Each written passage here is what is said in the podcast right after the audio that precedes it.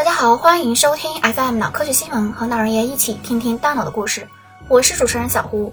孤独的果蝇，睡眠更少，吃的更多。自新冠疫情爆发以来，隔离就成了我们生活中的常客。与隔离一同出现的，除了焦躁不安的情绪、人际关系的疏离，往往还有与日俱增的体重和日益减少的睡眠。事实上，这种现象不仅仅出现在人类身上，小小的果蝇也是如此。近日，来自洛克菲勒大学的研究人员使用定量行为分析和生物信息学分析来研究了果蝇在短期或长期社会隔离后大脑状态的差异。发现与群体分隔一天或三天的短期社会隔离，并不会导致果蝇睡眠不足，而与群体分隔五天或七天的长期社会隔离，则会显著降低果蝇睡眠时间。此外，缺乏社交活动的果蝇大脑状态与其饥饿时非常相似，表明长期社会隔离可能会改变代谢相关基因的表达，从而引发饥饿。研究人员在进一步研究中发现，P2 神经元对该效应有重要作用。沉默果蝇的 P2 神经元可显著降低长期社会隔离对果蝇的影响，而激活短期社会隔离组果蝇的 P2 神经元则会导致睡眠不足和更多的食物摄入。这些结果表明，P2 神经元参与了调节社会隔离效应的回路，并可能发挥类似计时器的作用，监测隔离持续的时长。这一研究揭示了果蝇和人类在面对长期的社会隔离时具有许多相似之处，并建立起了一个可以用于研究社会隔离对大脑心理的影响的模型，同时给予了我们更多利用低等生物来模拟和研究人类心理健康现象的灵感。年轻鼠的脑脊液改善老年鼠的记忆能力。在缓慢老去的过程中，人的记忆力往往会越来越差，且目前尚无能够有效改善或提高记忆力的方法。在人均寿命日益延长的今天，减缓大脑衰老或设法保持大脑的认知记忆功能，成为了一个亟待解决的问题。近日，来自斯坦福大学的 Tony Viscori 团队尝试将十周龄的年轻小鼠的脑脊液灌注进十八月龄的老年小鼠脑中，发现这一举措可以显著改善老年小鼠在恐惧条件反射任务中的记忆表现。通过对海马体进行转录组分析。研究人员发现，少突胶质细胞可能是介导这一变化的关键细胞类群，并在体外和体内分别证实了年轻的脑脊液能够促进少突胶质细胞组细胞的增殖分化。研究人员随后用 SLAM-seq 技术对新生成的 mRNA 进行标记，发现了受年轻脑脊液影响最大的头号种子——血清反应因子。对脑脊液中潜在的血清反应因子激活剂进行筛选，研究人员进一步确定了灌注成纤维细胞生长因子十七 （FGF17） 能够诱导老年小鼠的少突胶质细胞组细胞增殖并巩固长期记忆，而阻断 FGF17 则会损害年轻小鼠的认知功能。利用年轻个体的身体成分逆转衰老过程的研究由来已久，但其背后的机制始终难寻。这一研究揭示了年轻的脑脊液中发挥作用的关键因子 FGF17，理清了返老还童这一神奇生理过程背后的生物学机制，也为治疗方法和药物的研发提供了新的可能。此外，这篇文章还证明了通过脑脊液给药方式治疗痴呆的可行性，对当今人口老龄化问题愈发严重的人类社会大有裨益。调节抑郁样行为的新环路，从内嗅皮层到刺激视觉皮层。根据世卫组织最新报告。抑郁症已成为人类致残的首要原因，全球罹患抑郁症的人群超二点八亿。但抑郁障碍病因复杂，相关机制研究和治疗手段仍十分有限。由于抑郁症涉及多个脑区，其被视作一种神经环路疾病。今年四月，清华大学郭增才课题组在线发表在《分子神经病学》上的一篇文章，首次揭示了一条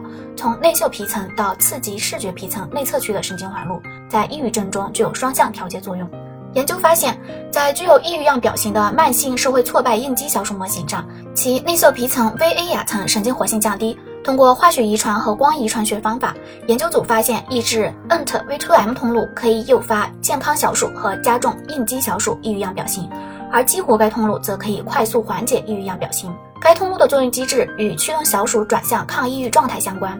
这为临床抑郁症的治疗提供了潜在靶点。特别是非侵入性刺激治疗，如经颅磁刺激、经颅直流电刺激等。五羟色胺与中脑多巴胺在厌食症的作用。在以瘦为美的时代，许多人都想拥有纤细的身材，但有一类患者却因瘦而饱受折磨。厌食症患者身形极度嶙峋，由于长期不能正常进食，他们严重营养不良，并且饱受精神折磨，痛苦不堪。近日，发表在《Nature Neuroscience》上的一篇文章研究了厌食症相关的分子机制。研究人员发现，高浓度的多巴胺会增高中缝背和 DRN 五羟色胺能神经元的放电频率与间隙膜电位，而低浓度的多巴胺则产生相反效应。此外，腹侧背盖区 VTA 的多巴胺能神经元可以投射到 DRN，并调节其中的五羟色胺能神经元。